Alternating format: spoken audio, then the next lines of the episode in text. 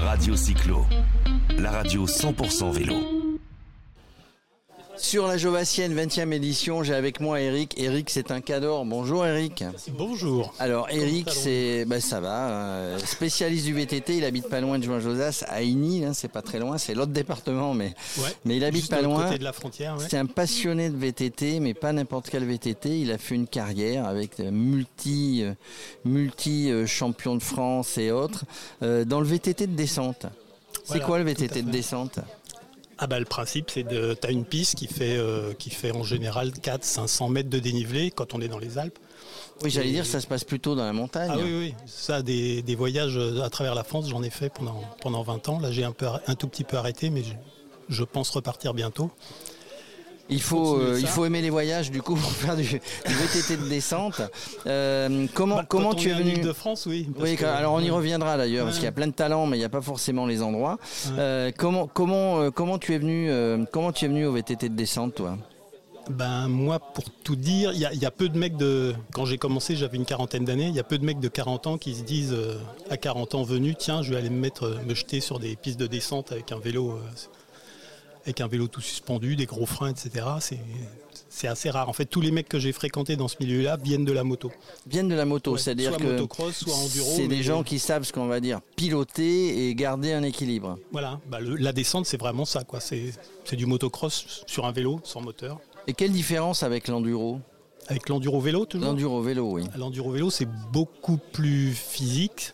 C'est-à-dire qu'on doit pédaler à un moment donné. Oui, on pédale plus qu'en descente. En descente aussi, hein, je dis pas que c'est pas physique non plus. Il y a aussi un peu de pédalage et du physique. Il faut être gainé, costaud, avoir les, les mains pour tenir le guidon parce que ça, ça tabasse pas mal. Ça fait travailler tout le corps alors quand on est en quand on est en VTT descente. Complètement. Et, et- et tu, tu imaginais cette carrière quand tu as à quel âge tu as démarré le VTT descente à 39 ans, mais 39 j'avais fait 20 ans de motocross avant. D'accord. J'ai arrêté parce que j'étais un peu usé à droite à gauche. Alors c'est ma- je vais faire du vélo et puis j'ai continué de m'abîmer, continué, ouais. Alors c'est marrant parce que hum, il y, a, pro- il y, y a souvent des gens qui passent du motocross au, au vélo. Moi j'ai interviewé une fois, le nom va dire quelque chose, un ancien champion du monde de, de motocross, français, mais- Ouais. si je te dis, et qui, qui maintenant fait beaucoup de vélo. Tiens, vas-y, dis-moi un nom. Il y en a plein. Il y a eu Jean-Michel Bell. Et ben voilà, c'est le Ouais. premier. Ouais, non, mais Et je ben il fait, il fait il fait beaucoup de, alors il a fait la descente, mais il fait beaucoup de vélo de route et de gravel maintenant Aussi, dans le sud de la France où il habite. Euh, c'est un gars sympa en plus, donc euh, euh, voilà. Donc quand tu es parti justement sur ce à 39 ans, 40 ans sur les vélos de descente, tu t'es dit, est-ce que tu t'étais mis un objectif, sinon de te faire plaisir, mais de dire, bah je, je vais, je vais accumuler les titres ou c'est venu tout seul? Ah non, pas du tout. Au, départ, l'idée c'était de rouler. Simplement, habitant en Ile-de-France, il n'y a rien. Championnat d'Île-de-France, il y a- à l'époque, il y avait peut-être une course et tout. Au fait, j'ai commencé, je suis allé rouler sur les régionales en Bretagne, parce que je suis d'origine bretonne. Donc là-bas, il y avait beaucoup de courses, il y avait genre une douzaine de courses par an. Je suis allé jusque dans le Finistère, ça faisait aussi des bons petits trips. Et là, je me suis aperçu que j'étais pas mauvais. Et je me suis dit, tiens, dans les Alpes, ça va être encore plus sympa, on va avoir des pistes plus longues. plus. C'était vraiment pour m'amuser. Effectivement, c'était sympa. Donc j'ai commencé les Coupes de France, euh, comme ça. Pour Champion de. France à un moment donné? Ouais, j'étais trois fois champion de France, deux fois champion de Bretagne, champion d'Europe, champion du monde, master. de descente. Ouais, vice-champion Eh. du monde, je sais pas combien de fois, parce qu'il y a eu plein de ratés. Mais... Et est-ce que c'est une, euh, est-ce que c'est une discipline olympique? La descente, non. Non, il y a le BMX. Il y a le BMX, il y a le cross-country, et en vélo, bon, la piste. et Bah, la piste et le- la route, la mais- piste et la route, mais euh, de mémoire le- l'enduro, la descente. Euh, on trouve beaucoup de jeunes. Moi, je trouve que les jeunes, euh, moi souvent quand je vais dans des stations de montagne, on voit des jeunes casqués avec Ou les équipements qui vont bien. Oui, non mais non, mais attention, je précise, on rigole. On, on va pas faire du vélo de descente sans être équipé, hein, parce Ah, que clair, parce que clair, ouais. ça peut être très dangereux si si on si on prend une pierre. Bah, on en voit à poil, mais sur les compètes, en tout cas, tout est contrôlé. En France, il y a une dorsale obligatoire, gants, euh, maillot, coulière, casque, enfin, c'est obligatoire.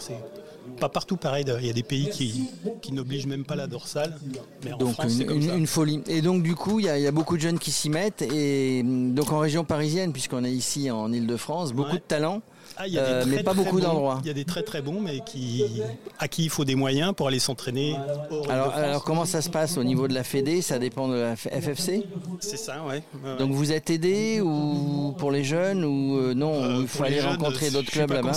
Je pourrais pas te dire pour les jeunes. Non mais est-ce que tu aides des jeunes Est-ce qu'il y a des jeunes qui viennent voir en disant bah tiens j'ai vu ta carrière j'aimerais bien faire un petit peu ce que tu as fait? Honnêtement, non. Quand je suis en Bretagne, je, je connais beaucoup de monde en Bretagne. En Ile-de-France, non, parce qu'il n'y a pas de compète. Donc, euh, honnêtement, en Ile-de-France, je connais pas grand monde. Je sais qu'il y a des bons qui roulent en Coupe de France, en championnat du monde, etc. Mais je sais pas où ils s'entraînent. quoi. Il y a des pistes sauvages qui sont aménagées régulièrement et qui sont détruites soit par les autorités, soit par l'ONF, soit par. Mais voilà. c'est- Tu t'es déjà fait peur euh, sur une descente peur euh, suite à une bonne gamelle rétrospectivement tu dis merde Non mais un passage où tu arrives tu dis oh là là oh là là là Ah tu, bah, te mets, tu te mets sur les jambes et, et- et sur les freins et puis tu passes quand même.